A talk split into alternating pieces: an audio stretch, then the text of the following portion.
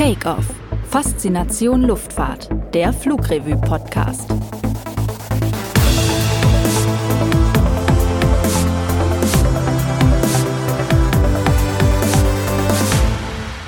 Herzlich willkommen zu Takeoff. Wer in weit entfernte Länder reisen möchte, kommt oft um einen Langstreckenflug nicht herum.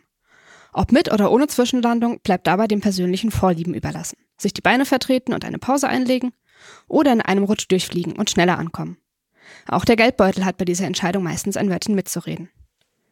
Ultralangstrecken sind gerade ein heißes Thema bei Fluggesellschaften und Herstellern. Warum Ultralangstreckenflüge zunehmend mit zwei Strahlern angeboten werden und was diese Marathonflüge für Mensch und Maschine bedeuten, darüber spreche ich mit Ulrike Ebner, Redakteurin für Technik, und Sebastian Steinke, Redakteur für, Luft, für Luftverkehr. Hallo, guten Tag. Hallo. Mein Name ist Astrid Kuzia. Schön, dass Sie zuhören. Erstmal eine Frage an euch beide. Welche Erfahrungen habt ihr denn mit Langstreckenflügen gemacht? War es für euch quasi zum Aushalten oder war es doch eher ziemlich anstrengend? Also mit Langstreckenflügen habe ich ganz gut Erfahrung. Also Seattle ist ja so eine typische Route für einen Flugrevue-Redakteur von äh, Frankfurt nach Seattle typischerweise, manchmal auch mit Umsteigen in Paris oder in London oder Kopenhagen. Aber das sind ja zehn Stunden, elf Stunden, sowas in der Richtung. Das würde nicht als Ultralangstreckenflug zählen, den wir ja heute hier behandeln wollen. Äh, das hält man eigentlich ganz gut aus, wie ich finde. Also man setzt sich da in seinen Stuhl, kann in Ruhe was essen, kann in Ruhe nochmal richtig schlafen. Also das fällt mir in Flugzeugen ganz leicht. Und dann kommt man auch wieder an. Also ich habe da jetzt nicht Platzangst oder beengte Gefühle oder leide da nicht weiter drunter. Das längste, was ich mal geflogen bin, war nach Buenos Aires. Das ist dann schon nochmal deutlich länger. Ich weiß gar nicht mehr, wie viele Stunden das waren. Und dann sogar nochmal weiter nach Santiago de Chile ähm, also man merkt dann schon, dass man länger sitzt und dann wird es auch langsam langweiliger. Ich kann verstehen, dass man bei den ultralangen Streckenflügen sich wirklich dann auch langsam überlegen muss, was macht man mit der vielen Zeit. Ja gut, das stimmt. Das ist wahrscheinlich ein allgemeines Thema. Uli, wie war es denn bei dir? Also ich muss gestehen, dass äh, Langstreckenflüge für mich gar nichts sind. Also ich, ich fliege zwar gern, äh, ich liebe natürlich Flugzeuge, ich meine, wie sich es als Redakteurin für ein Luftma Luftfahrtmagazin gehört, aber ähm, mein längster Flug war bisher von Frankfurt nach Johannesburg Augsburg. Das waren zehn Stunden im A380 und ich fand es furchtbar. Also für mich wären so eine Ultralangstreckenflüge wie äh, Qantas, die jetzt plant von Australien irgendwie nach New York. Äh, das wäre für mich der absolute Horror, muss ich sagen. Also ich muss gestehen, ich würde das gerne mal ausprobieren. Ich bin vor Jahren mal nach Neuseeland geflogen, habe dort Zwischenstopp in äh, Singapur gemacht und das war eigentlich ganz angenehm. Ich hatte dann vier Stunden Aufenthalt in Singapur, ähm, bin dann, als ich in Christchurch in Neuseeland angekommen bin, nochmal weiter auf einen Inlandsflug. Aber das war an sich eigentlich okay. Langweilig ist mir jetzt auch nicht geworden an Bord. Ähm, ich würde es wirklich, ja, gerne mal schauen, wie das denn so ist, wie sich es dann im Flugzeug anfühlt. Da sind wir eigentlich auch schon so beim Thema. Wir haben jetzt schon die Langstrecke angesprochen, die Ultralangstrecke. Gibt es da irgendeine Definition oder ist das eher so ein schwimmender Begriff, dass das ineinander übergeht? Also es hängt im Einzelfall von den Tarifverträgen der Fluggesellschaften ab, aber als Faustregel könnte man sagen, ab 16 Stunden Flugzeit, oberhalb von 16 Stunden Flugzeit kommt man in den Bereich Ultralangstrecken. Und äh, viele Passagiere sagen sich auch, also sowas wie mehr als zwölf Stunden, das geht dann auch schon in den gefühlten Ultralangstreckenbereich. Also sowas wie Deutschland, Kalifornien, das kann man eigentlich noch so ganz entspannt aushalten, aber dann wird's dann auch schon länger und dann kommt man halt wirklich auch in Fluglängen, wo man sowas wie mehrere Tagesbeginne und Tagesenden hat, also Sonnenaufgang, Sonnenuntergang. Äh, und dann kommt doch der Körperrhythmus viel stärker durcheinander als bei so einem Flug, wo man vielleicht noch vergleichsweise ähm, normale ähm, Schlafenszeiten und Essenszeiten einhalten kann. Was kann dann die Airline da in dem speziellen Fall dann machen? Wie kann sie die Passagiere auf diese Ultralangstrecke vorbereiten oder vielleicht auch auf den Zielflughafen? Also die Fluggesellschaften versuchen natürlich, ähm, den Leuten etwas mehr zu bieten. Also gutes Onboard Entertainment, also der Kampf gegen die Langeweile ist natürlich eine sehr wichtige Sache. Dann kann man natürlich äh, schickes Essen servieren, auch mehrfach. Äh, das vertreibt ja auch die Zeit. Dann ist es ja auch alles so mit so kleinen Sachen zum Auspacken, auch ein bisschen wie so eine Beschäftigungstherapie. Also ich denke mal, der Kampf gegen die Langeweile ist eine sehr wichtige Geschichte. Bei dem sehr langen Fliegen wird natürlich auch der Sitzkomfort noch bedeutender als sonst schon.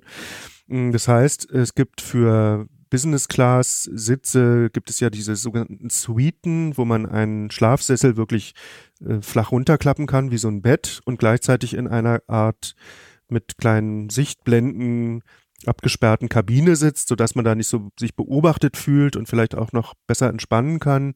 Also das sind natürlich dann Annehmlichkeiten, die sich umgekehrt eine Fluggesellschaft auch wieder bezahlen lassen will. Und das ist ein wesentlicher Teil dieser Ultralangstreckenflüge. Die sind nämlich eigentlich teurer, müssen sie auch sein, weil sie sehr viel mehr Aufwand erzeugen. Also ganz entscheidend ist natürlich, liegt nahe, man braucht viel mehr Sprit oder Kerosin um so eine lange Strecke nonstop bedienen zu können. Das da heißt, ist ja auch der Ölpreis dann wieder entscheidend, wenn es quasi Richtig. um mehr Sprit geht. Einmal das, aber auch die, allein die Menge an Bord heißt, dass viel von der Nutzlast, die ein Flugzeug mitschleppen kann im Flug, äh, für Kerosintanks draufgeht und dass man eigentlich nur noch weniger, vergleichsweise weniger Passagiere befördern kann, weniger Fracht befördern kann. Und das bisschen, was man noch mitnehmen kann, muss dann mehr bezahlen, damit der Flug äh, immer noch wirtschaftlich bleibt. Und genau der Aspekt mit den Kerosinpreisen spielt natürlich eine große Rolle. Falls das Öl teurer wird und damit auch das Kerosin, kann es passieren, dass sich so ein Flug, so ein Ultralangstreckenflug da nicht mehr lohnt. Und deswegen haben wir in der Vergangenheit schon oft erlebt, dass Strecken gleich wieder eingestellt wurden, weil es einfach nicht genug Leute gibt, die dann so derartig viel Aufschlag zahlen können. Kannst du uns da ein Beispiel erzählen von einer Strecke, die es nicht so lange geschafft hat? Ja, es gab sogar äh, Flugzeuge, die gleich wieder äh, eigentlich fast Flops gewesen sind, obwohl sie technisch eigentlich gute Flugzeuge waren. Also die Boeing 777-200LR war ein Ultralangstreckenflugzeug, was eben in der Phase der Finanzkrise nach 2008 äh, Schwierigkeiten hatte, wirtschaftlich betrieben zu werden. Und bei Airbus gab es das gleiche Problem. Da gab es ja die 340-500, also eine extra entwickelte kürzere Version der 340-600, die auch für Ultralangstrecken optimiert war, auch technisch ein gutes Flugzeug, aber die sind eben in dieser Gesamtmischung aus äh, hohem Ölpreis und schwacher Wirtschaft nicht zurechtgekommen und man hat's wieder, man hat diese Flüge wieder beendet. Also eine Route war zum Beispiel Singapur-New York. Aber Mittlerweile gibt's zweistrahlige Flugzeuge, modernere Flugzeuge, noch eine Generation besser, sowas wie die A350-900 ULR. Die kann diese Strecke günstiger fliegen, da verbrauchen nur zwei Triebwerke den Sprit und das sind auch noch modernere, die weniger an sich verbrauchen. Und äh, die haben diese Route wieder möglich gemacht. Also jetzt gibt's wieder Singapur-New York mit der 350. Das kannst du uns jetzt mal genauer erklären. Zweistrahlige Flugzeuge und Ultralangstrecke könnte ja eventuell auch auf den ersten Blick quasi so, wie so eine Art Gegensatz sein. Wie kommt es denn, dass jetzt zunehmend oder die Ultralangstrecken mit Zweistrahlern bedient werden? Ja, das ist äh, eine gute Frage.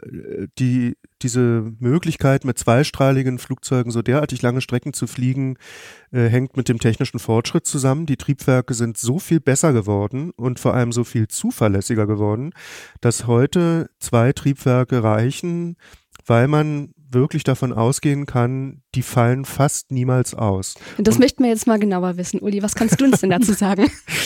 Ja, ähm, also eben grundsätzlich äh, kann man, kann ich nur das be bestätigen, was Sebastian sagt. Die Triebwerke sind ähm, sehr viel zuverlässiger als früher. Äh, früher hat man ja immer mindestens dreistrahlige Flugzeuge benutzt, um ähm, Transatlantik- oder Transpazifikstrecken zu fliegen. Ähm, und eben heutige Flugzeuge, Flugzeugtriebwerke sind äh, effizient und zuverlässig, aber damit sie eben, sie müssen so zuverlässig sein, dass sie auch bei Ausfall eines Triebwerks ein Flugzeug noch befördern können ans Ziel Ja, oder zumindest Thema. genau an einen Ausweichflughafen. Ähm, und wichtig dafür ist das sogenannte ETOPS-Rating. ETOPS steht für Extended Range Twin Operations.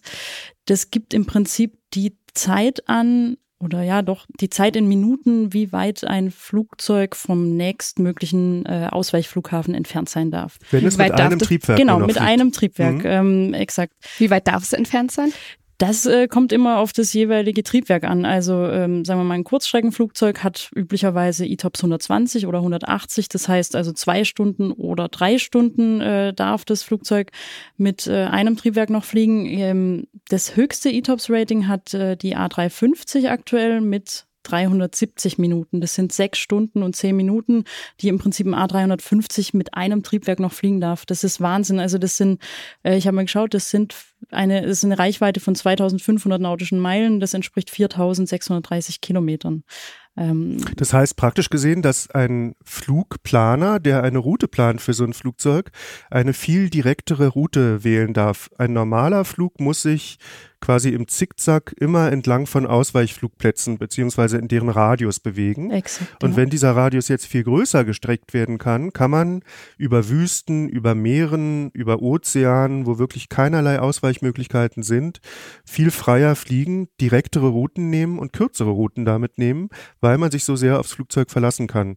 Es heißt aber, dass an Bord des Flugzeugs bestimmte Voraussetzungen erfüllt sein müssen. Also ETOPS bedeutet oder auch LROPS. Es gibt inzwischen mhm.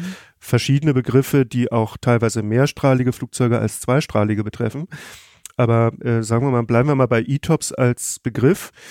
Das heißt, die müssen neben der statistisch nachgewiesenen Zuverlässigkeit der Triebwerke auch bei der einzelnen Airline, also man muss auch, man prüft auch, ob die einzelne Airline ihre Wartung im Griff hat, muss das Flugzeug bessere Feuerlöschanlagen, bessere Elektrikanlagen an Bord haben, zum Beispiel Reservebatterien, äh, andere Schaltkreise, mit denen man etwa bei einer Störung noch auf ein Reservesystem gehen kann, zusätzlich zu den sowieso schon üblichen Reservesystemen an Bord.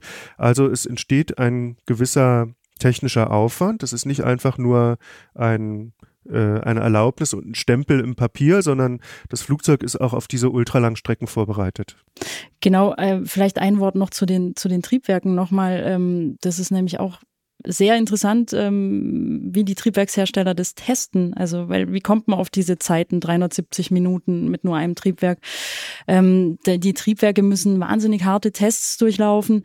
Ähm, das sind zum einen Bodentests, ähm, wo wirklich ein Triebwerk das wird absichtlich ins Ungleichgewicht gebracht, so dass es sehr starke Vibrationen im Triebwerk gibt. Und dann werden 3000 Flüge simuliert auf dem Bodenteststand. Und alle 1000 Flüge, also ein Zyklus nennt man das, ähm, muss dann dieses Triebwerk irgendwie zeigen, dass es die nächsten Stunden problemlos funktioniert. Und das ergibt dann im Prinzip diese ETOPS-Minuten. Und, und, im äh, Flug wird dann ja auch nochmal getestet. Exakt, genau. Im Prinzip wird, ähm, bevor dann das Flugzeug zugelassen wird, wird nochmal ähm, auch im Flug mit einem Triebwerk dann diese Minutenangabe überprüft. Und dann wird ja auch während aller Flüge bei den modernen Triebwerken ständig genau im Triebwerk mit Sensoren gemessen, wie das Triebwerk läuft. Also ob es vibriert, ob da Späne im Ölkreislauf sind, ob äh, die Temperaturen in den normalen Bereichen sind. Man kann ja an diesen ganzen Symptomen schon lange vor einer Störung erkennen, ob sich da was zusammenbraut, ob irgendwas außerhalb der normalen Bandbreite liegt. Und das heißt, man kann auch im Flug immer wieder hat man immer wieder die Gewissheit, das Triebwerk läuft wirklich rund, hier ist kein Problem. Also als Passagier kann man sich eigentlich entspannt auf so eine Ultralangstreckenreise begeben oder muss man da technische Bedenken haben? Also ich würde tatsächlich sagen, man kann sich da sehr entspannt äh, reinsetzen, wenn man eben diese hm, 16 plus Stunden irgendwie in dieser Röhre verbringen will.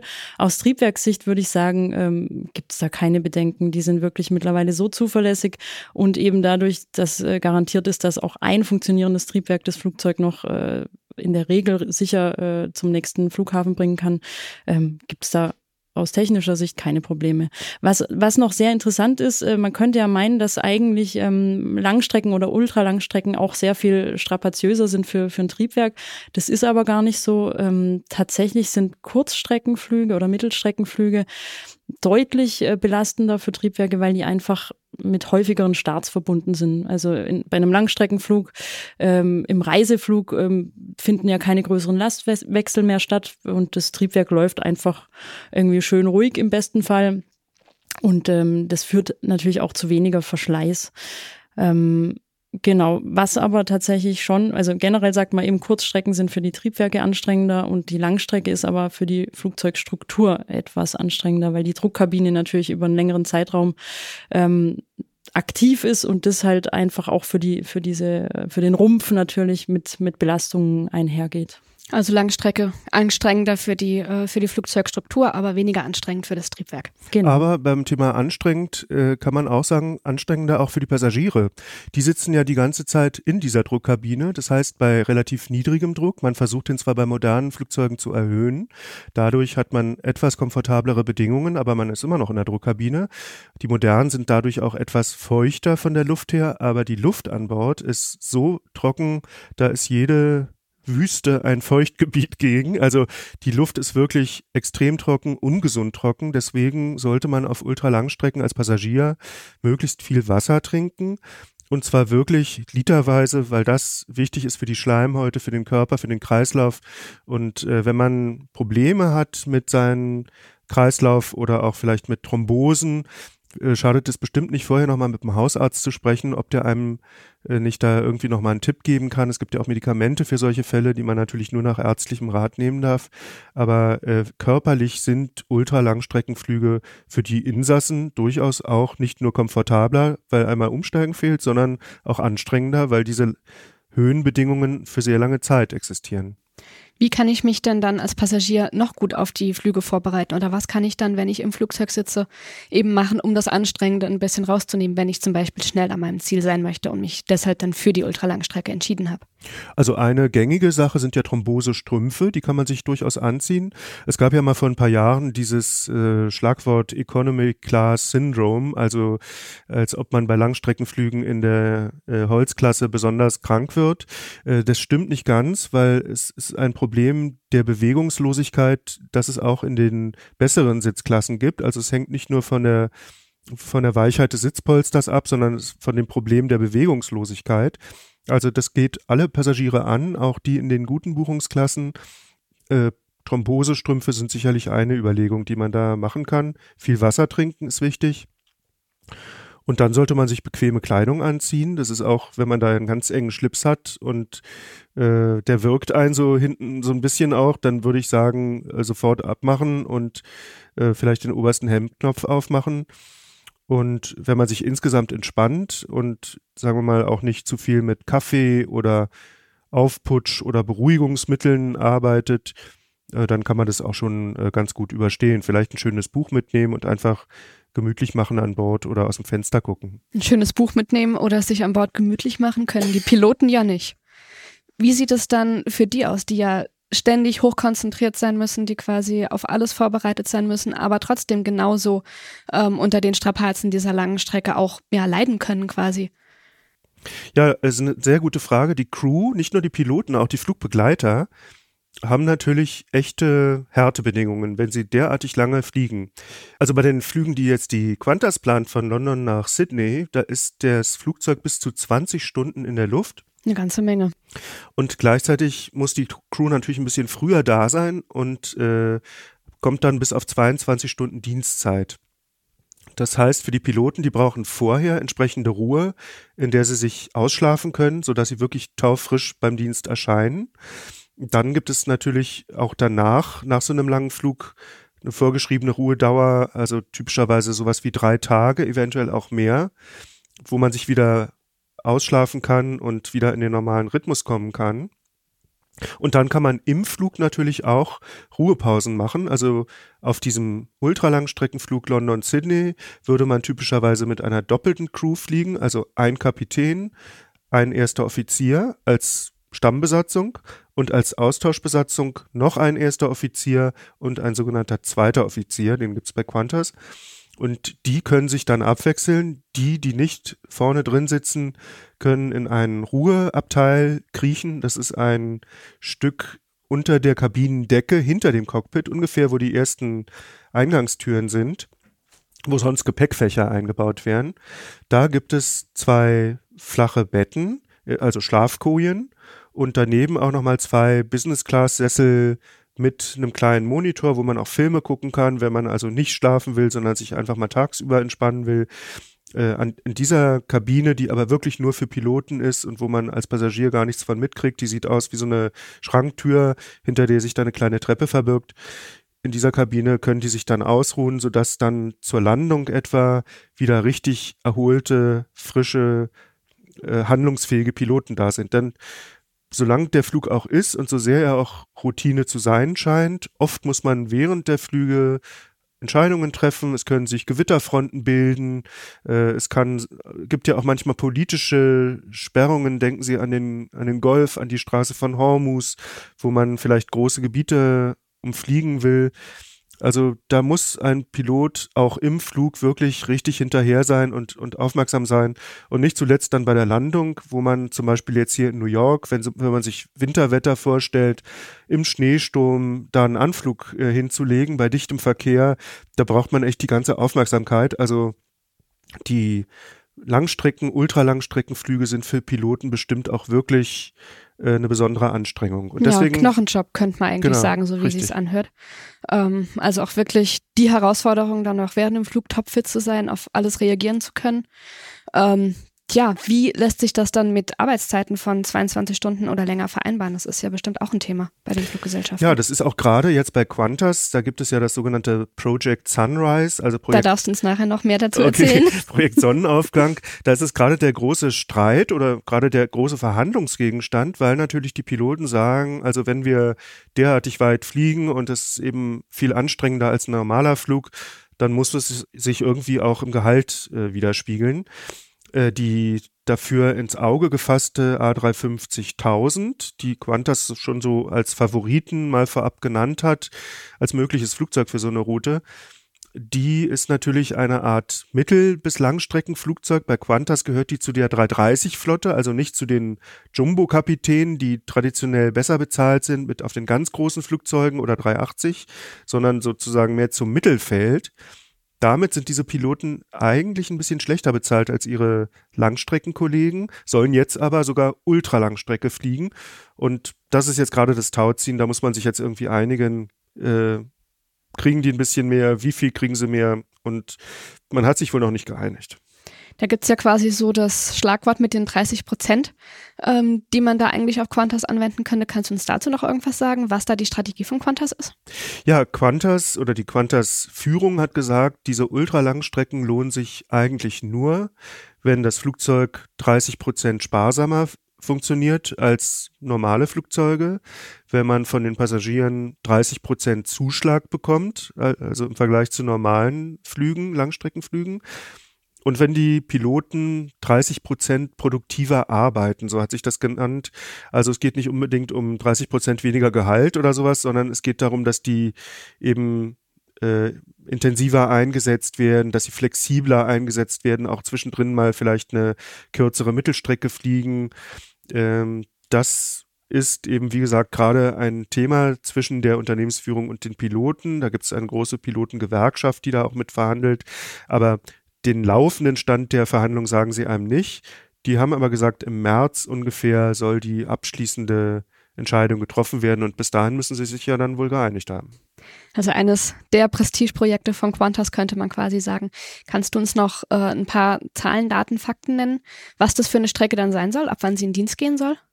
Ja, also die Qantas hat dieses Project Sunrise, wir hatten es ja schon mal kurz genannt, äh, ausgerufen. Das ist die Idee, dass man mit diesen neuen Ultralangstreckenflugzeugen, die es jetzt gibt mit der A350 äh, Ultra Long Range zum Beispiel, aber auch mit der 778. Das ist die neueste Variante bei Boeing. Es gibt jetzt ja die 777X, die gibt es zunächst mal als Strich 9 und von der gibt es aber auch nochmal eine Strich 8, die etwas verkürzt ist und die dann noch längere Strecken schafft. Mit diesen neuen Ultralangstreckenflugzeugen kann man neue wirtschaftliche Ultralangstrecken bedienen. Und die Qantas hat sich halt überlegt, einmal natürlich nach London, also die Commonwealth-Route in die britische Hauptstadt liegt ja nahe, dann nach Paris, auch nachvollziehbar, dann nach Kapstadt, nach New York und nach Rio de Janeiro. Also weltweit haben die sich schon Routen ausgeguckt, wo die meinen, da würde man genug Fluggäste finden, genug, die ein bisschen mehr zu bezahlen bereit sind, wenn sie dafür keine Zwischenlandung brauchen, wenn es in einem Rutsch geht. Und äh, geplant wäre, dass man 2023 schon damit anfängt. Also schon sehr bald. schon relativ bald. Also man müsste dann die Flugzeuge sehr schnell bestellen, weil es bestimmt zwei Jahre dauert, wenn man so ein Flugzeug bestellt, bis es wirklich gebaut ist. Und wir haben ja jetzt schon 2020. Genau. Airbus hat wohl auch schon gesagt, sie halten den Lieferpositionen frei. Also wenn die sich wirklich für 50.000 entscheiden würden, hätte Airbus schon planerisch noch, ich weiß nicht, sieben Positionen oder so die ersten freigehalten, wo eine Qantas dann noch relativ schnell ein Flugzeug kriegen könnte. Nun ist die Entscheidung ja aber ähm, quasi für Airbus und gegen Boeing gefallen. Ja, die ist noch nicht ganz endgültig, aber die Vorentscheidung ist gefallen. Äh, die, es kann auch einfach damit zusammenhängen, dass die 777-8, dieses Ultralangstreckenmodell, erst ein bisschen später kommt. Jetzt ist ja gerade erst die 9, die gerade erst fliegt und in der Flugabprobung ist. Und äh, gleichzeitig hat Qantas diesen Unternehmens Zeitdruck, dass man sagt, 2023 wollen wir damit schon fliegen. Äh, das ist einfach jetzt ein bisschen schnell gewesen. Ich würde nicht ausschließen, dass sie vielleicht eines späteren Tages auch nochmal 778 nehmen, aber im Moment scheint es Richtung 350.000 zu gehen. Das heißt also, der Markt bleibt in der Richtung auf jeden Fall spannend. Nur um das mal so kurz einordnen zu können, ähm, dass die aller oder die allerlängste Strecke wird von Singapore Airlines bedient, hatten wir ja vorhin auch schon mal kurz angesprochen. Ähm, 18 Stunden und 45 Minuten äh, sind wir dann als Passagiere dabei in der Luft und legen 16.700 Kilometer zurück von ja. Singapur nach Newark. Genau. Was sind denn äh, die zweit- und die drittlängste Strecke? Ist das vergleichbar lang oder ist da schon eine signifikante Kürzung der Strecke zu beobachten? Also das ist immer noch so die ähnliche Hausnummer, ist schon ein Stückchen kürzer, aber von Auckland in Neuseeland nach Doha kann man zum Beispiel mit Qatar Airways fliegen. Die nehmen diese 777-200 LR also die Vorläuferin der 777-8 und die fliegen 18 Stunden und 30 Minuten. Das ist natürlich auch schon ein echtes äh, Stückchen. Und die dritte Stelle, da ist Qantas im Einsatz, äh, ist ein Flug von Perth in Australien nach London Heathrow und das sind 17 äh, Stunden und 20 Minuten und eine Entfernung von 14.500 Kilometern. Also wir bewegen uns da einfach in einer Oberliga.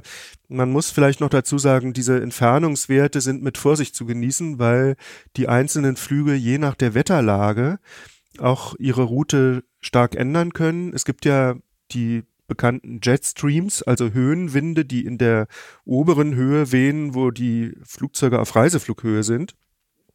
Und die ändern sich manchmal, die fließen in so, wie so Serpentinen über die Kontinente. Im Prinzip folgen sie oft der gleichen Richtung, aber äh, die Flugzeuge versuchen diese Winde auszunutzen, indem man gerne in Rückenwinden fliegt und natürlich gerne Gegenwinde vermeidet. Und das kann bei solchen Ultralangstrecken riesige Umwege bedeuten, die aber am Ende Sprit sparen und auch Flugzeit sparen. Aber das ist wirklich so ein Meisterstück von Flugplanern, die ganz genau das Wetter beobachten. Und bei den neuen Flugzeugen lässt man sich auch das Live-Wetter ins Cockpit übertragen. Also Satelliten messen das und ähm, man kann während des Fluges auch immer noch optimieren, so dass man wirklich ganz genau in der richtigen Höhe fliegt, vielleicht noch ein kleines Stück höher steigt oder auch ein bisschen niedriger geht, äh, damit man immer die optimale Windsituation ausnutzen kann für sich, um möglichst viel Strecke mit möglichst wenig Spritverbrauch zu schaffen. Der Airbus A380 spielt ja in dieser Liga auch mit. Ähm, in unserem Ranking der Top 10 ist er quasi auf Platz 4 zu finden und auf Platz 7 ähm, ist es denn quasi zu vermuten, dass der A380 noch länger auf diesen Strecken im Einsatz bleiben wird?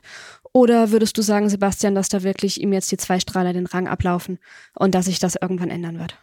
Also man muss schon leider sagen, dass die Zweistrahler so gut geworden sind. Ich bin ja großer A380-Fan, aber die Zweistrahler sind so gut geworden und so wirtschaftlich geworden, dass man heute mit einem kleineren Zweistrahler die Leute zu den gleichen Kosten befördern kann, die man vorher nur mit einer großen 380 erreichen konnte. Für die Airlines ist der Vorteil, dass man mit einem kleineren Flugzeug natürlich schneller die nötige Auslastung schafft, dass kleinere Flugzeuge günstiger in der Anschaffung sind, dass man die einfacher mieten kann zu günstigeren Preisen, weil es mehr so ein Mainstream-Produkt ist und ähm, dass man die auch wei leichter weiterverkaufen kann.